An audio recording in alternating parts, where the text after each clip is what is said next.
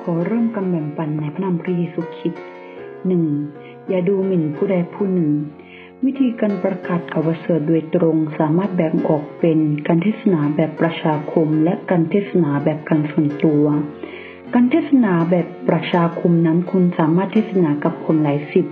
หลายร้อย หลายพันคนหรือหลายหมื่นคนพร้อมกันได้ในเวลาเดียวกัน ดังนั้นผู้ ผู้เชื่อบางคนจึงคิดว่านี่เป็นโอกาสเดียวในการเทศนาที่ดีที่สุด และตั้งตารอให้การประชุมใหญ่ปีละครั้งหรือสองครั้งนี้มาถึงโดยเร็ว เพื่อหวังว่าจะพาเพื่อนฝูงและญาติญาติๆมาฟังพระกิตติคุณในเวลานั้นได้ แต่ข้อเท็จจริงบอกเราว่า ผู้เชื่อส่วนใหญ่เป็นผลมาจากการประจักษ์พยานส่วนตัวคนส่วนใหญ่ที่ตั้งใจแน่วแน่ที่จะเชื่อพระเจ้าในช่วงเวลาของการประชุมใหญ่นั้น คนเหล่านั้นมักเคยได้ยินพระกิตติคุณผ่านการประกาศส่วนตัวมาก่อนแล้ว การเทศนาแบบตัวต่อตัวเป็นรายบุคคลต่อบุคคลหนึ่งทำให้เรารู้สึกว่าไม่ประหยัดเวลาเอาซะเลย แต่พระเยซูได้กล่าวไว้ในมัทธิวบทที่ 18 ข้อที่ 12 ถึง 14 ว่า เพื่อที่จะหาแกะที่หลงหายไป ท่านจะสามารถลักแกะ 99 ตัว และไปตามหาแกะที่หลงไป โดยไม่คำนึงถึงเวลา และจะตามหาแกะตัวนั้นจนกว่าจะพบ ในมัทธิวบทที่ 18 ข้อที่ 10 พระเยซูไม่เพียงบอกเราว่า อย่าละเลยจิตวิญญาณของผู้ใหญ่คนใดคนหนึ่ง แต่ยังบอกด้วยว่า อย่าดูหมิ่นผู้เล็กน้อยเหล่านี้ ผู้เล็กน้อยในที่นี้หมายถึงเด็กนั่นเอง ฉะนั้นต่อให้วันนี้เราจะประกาศเขาประเสริฐนี้ให้กับเด็กอายุสิบขวบ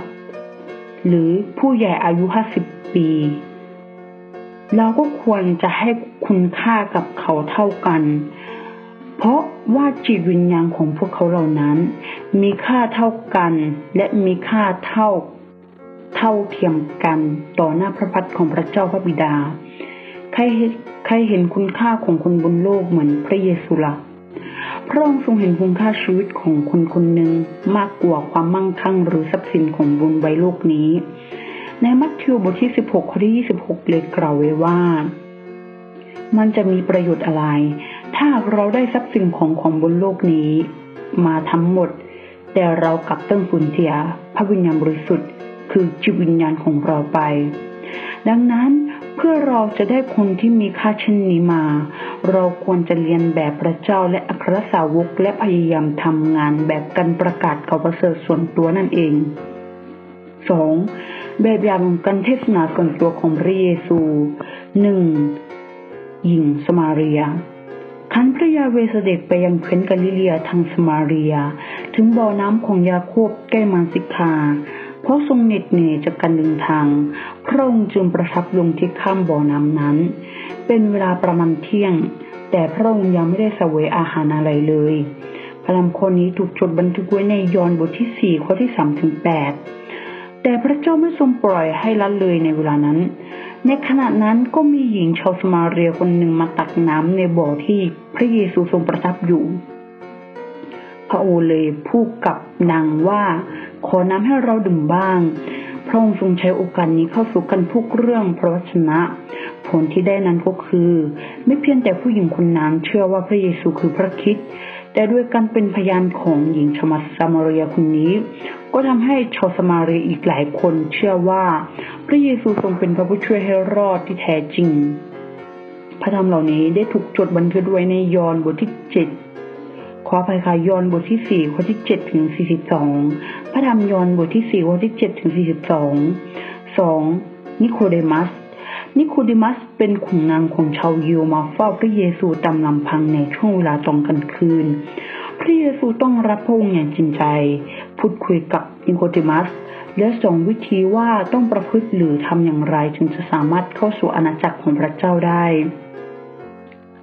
พระธรรมเหล่านี้ถูกจดบันทึกไว้ในยอห์นบทที่สามข้อที่หนึ่งถึงสิบห้าเป็นผลให้เขากลายเป็นผู้สนับสนุนของพระเจ้าในที่สุด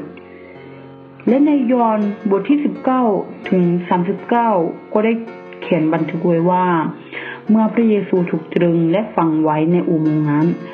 เวลานั้นเองนิโคเดมัสก็ได้นำมดยอกับกฤษณาหนักประมาณ30กิโลกรัมมาฝังพระศพของพระองค์ ทำให้เรารู้ว่าทำให้การประกาศข่าวประเสริฐของพระเจ้าส่วนตัวต่อตัวต่อตัวนั้นทำให้คนคนหนึ่งสามารถกลับมาเชื่อพระเจ้า และเชื่อว่าพระเยซูเป็นพระผู้ช่วยให้รอดได้สาม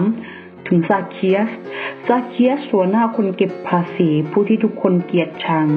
เมื่อองค์พระเยซูเสด็จเข้าสู่เมืองเยริโค และขณะที่พระองค์เสด็จผ่านทางนั้นไป พระองค์นั้นทรงทราบว่าซาเคียสปรารถนาจะเห็นพระพักตร์ของพระองค์ พระเจ้าอาจมีจุดหมายที่จะไปที่อื่นหรือต่างแดนต่างถิ่น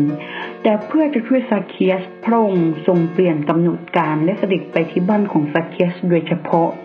เศรษฐีที่มักถูกผู้อื่นดูหมิ่นและละเลย กลับได้รับความรักและความอบอุ่นของพระเยซูคริสต์ทำให้เขานั้นโดนใจและเสียใจกับความผิดพลาดในอดีต ที่เขาเคยโกงกินเงินของประชาชน แต่สุดท้ายเพราะความรักที่พระเจ้ามอบให้กับเขาทำให้เขากลายเป็นผู้ปกครองที่ใจดีเคารพและรักพระเจ้าแถมรักผู้คนด้วยพระธรรมข้อนี้ถูกบันทึกไว้ในลูกาบทที่ 19 ข้อที่1ถึง10 จากสามคนขั้นต้นที่เราเอามาเป็นตัวอย่างนี้ เป็นผลจากการเทศนาส่วนตัวของพระเยซู งานที่พระเยซูทรงกระทำต่อคนอื่นโดยส่วนตัวนั้นมีอีกมากมาย เช่น พระองค์พระเยซูได้ทรงไปหาคนไข้ที่อยู่ใกล้แม่น้ำเบสทาแล้วรักษาคนคนนั้นให้หายพระธรรมข้อนี้ถูกจดบันทึกไว้ในยอห์นบทที่5ข้อที่1ถึง14 และในมัทธิวบทที่9ข้อที่ 9 พระเยซูก็ได้ทรงเรียกคนเลวี คือมัทธิวนั้นคนเก็บภาษีให้เป็นสาวกของพระองค์และในลูกาบทที่ 10 ข้อที่ 38 ถึง 42 พระเยซูยังได้ช่วยมารีตามลำพังเป็นต้น ฉะนั้นทำให้เรารู้ว่าจริง ๆ แล้วการประกาศข่าวประเสริฐตัวต่อตัวนั้น ถึงจะรู้สึกว่าเป็นการสละเวลามาก แล้วก็เป็นการที่ไม่ประหยัดเวลาเอาซะเลย แต่จริง ๆ แล้วมันมีผลมากกับเราที่จะทำให้คุณคนหนึ่งกลับมาเชื่อพระเจ้าได้ ฉะนั้นขอให้เราทุ่มเทในงานนี้ก็คือการประกาศข่าวประเสริฐโดยตัวต่อตัว ขอพระเจ้าทรงคุ้มครองดูแลพวกท่าน ให้ทำงานสิ่งเหล่านี้ไปได้อย่างรับรื่น วันนี้ดิฉันขอแบ่งปันข้อพระคัมภีร์ถึงเท่านี้ ขอขึ้นสังราศีเดชองค์พระบุญเป็นเจ้าผู้อยู่บนฟ้าสวรรค์และขอให้พระคุณสันติสุขจงดำรงอยู่กับธรรมิกชนที่พระเจ้าทรงรักทุกคน อาเมน